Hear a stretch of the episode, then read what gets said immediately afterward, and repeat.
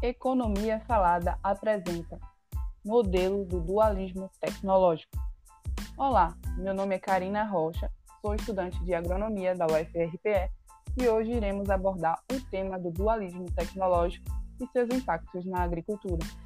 E para falar também desse assunto, trouxemos hoje o Jonathan Roberto de Lima, estudante de agronomia da UFRPE, que está cursando a disciplina, disciplina de economia, para agregar ainda mais a nossa conversa. Olá, Karina. É uma satisfação poder explanar sobre este tema diante do cenário que estamos vivenciando e das adequações que a agricultura vem sofrendo. Muito obrigado. Jonathan, sabemos que uma das características da agricultura em países em desenvolvimento como o nosso é a falta de uniformidade nos níveis tecnológicos adotados pelos agricultores. É verdade. Existem nesses países produtores com alto nível tecnológico, com tratores, colheitadeiras, produtores que adotam áreas de pesquisa para testes em suas fazendas, que utilizam de insumos modernos e muito mais. Em contrapartida, existem outros produtores com baixíssimo nível tecnológico, que ainda utilizam de conhecimento empírico de vizinhos ou passado de geração em geração. Há aqueles que se utilizam ainda do arranquinho manual, burro, enxada e etc. Sim, Karina, bem colocado. Essa diversidade é o que chamamos de dualidade tecnológica, que representa um estágio no processo de modernização de um país e pode medir este grau pela proporção de produtores que usam técnicas mais modernas, técnicas tradicionais ou ambas. O cenário onde se aplica esse modelo é praticamente o mesmo do modelo da difusão, presença da disparidade entre os produtores, regiões e produtos, quando se compara o padrão de tecnologias empregadas nas atividades rurais.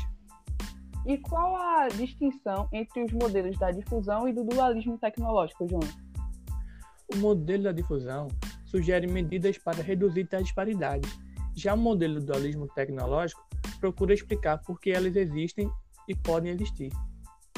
E em que se baseia o modelo do dualismo tecnológico?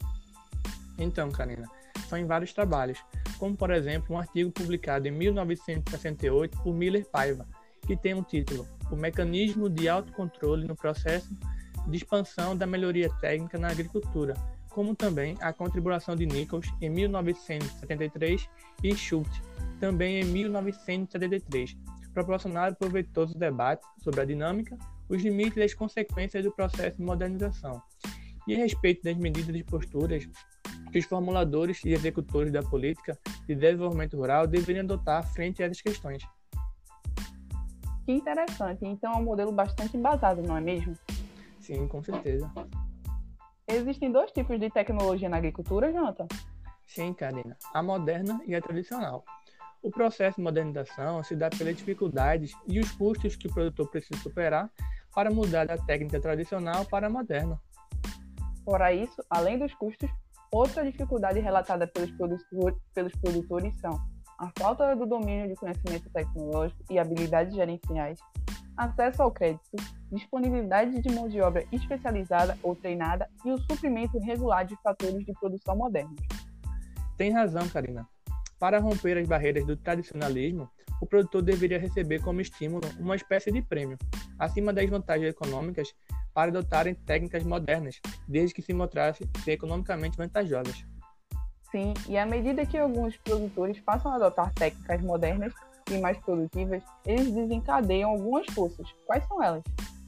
Ou os preços dos produtos agrícolas declinam pela expansão da oferta, ou os preços dos fatores tradicionais diminuem em relação às modernas, pois são substituídos pelos produtos que se atualizaram. Isso é um grande encargo. A tecnologia moderna, que de início é vantajosa para a maioria dos produtores, vai perdendo seus atrativos econômicos, quanto menos dinâmico o mercado for, e acaba deixando de atrair produtores a adotar essas tecnologias. Isso funciona como uma espécie de freio para a modernização, e esse freio é conhecido como mecanismo de autocontrole à expansão das técnicas modernas. Bem colocado, Karina.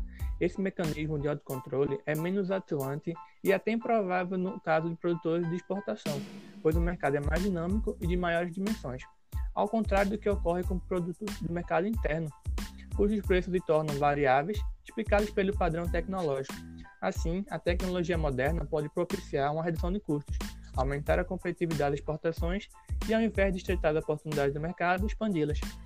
Jonathan, você tem alguma solução diante desse problema do mercado interno? Sim, temos a, como a melhor opção a criação de políticas de desenvolvimento rural equilibradas, criação de políticas de direcionamento e assistência aos trabalhadores e agricultores que não podem participar ou serem beneficiados do processo de modernização tecnológica no campo, como a educação, o que ajudaria no processo de obtenção de empregos não agrícolas. Ótima colocação. Encerramos por aqui o podcast de hoje. Agradecemos sua participação, Jonathan, bem como a dos roteiristas Sérgio Limeira e da Dijayana Cavalcante. Também agradecemos a, a professora que nos propiciou esta atividade, Isabel Oliveira. Agradecemos também a todos os ouvintes. Até a próxima. Eu que agradeço, Karina. Até mais.